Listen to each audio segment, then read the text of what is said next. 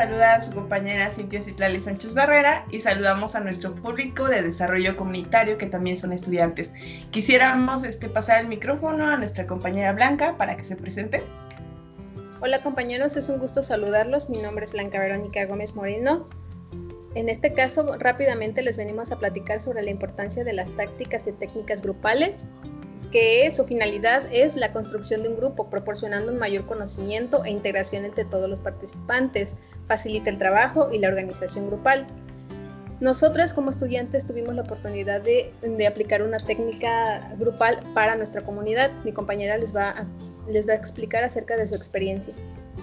Claro que sí, muchas gracias compañera Blanca. En este caso nosotros trabajamos con la comunidad de San Javier que se ubica en el estado de Hidalgo y aplicamos lo que es la técnica de aceptación, la, táctica de aceptación y la técnica número 3 de Philips 66.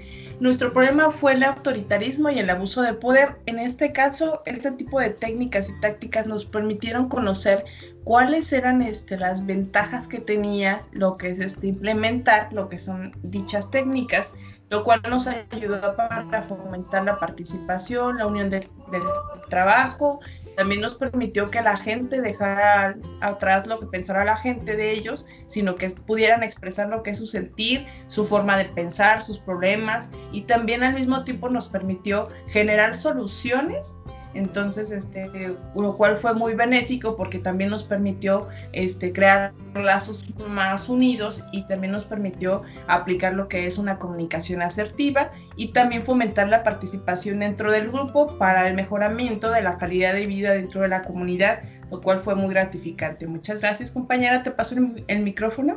Gracias, compañera. Bueno, pues yo les platico que tuve la oportunidad de aplicar la técnica diálogos simultáneos esto con la finalidad de generar confianza entre los miembros del grupo en el que lo apliqué, que es un comité de padres de familia de una escuela primaria. Se necesitaba generar confianza ya que el problema que se presenta aquí es la falta de comunicación.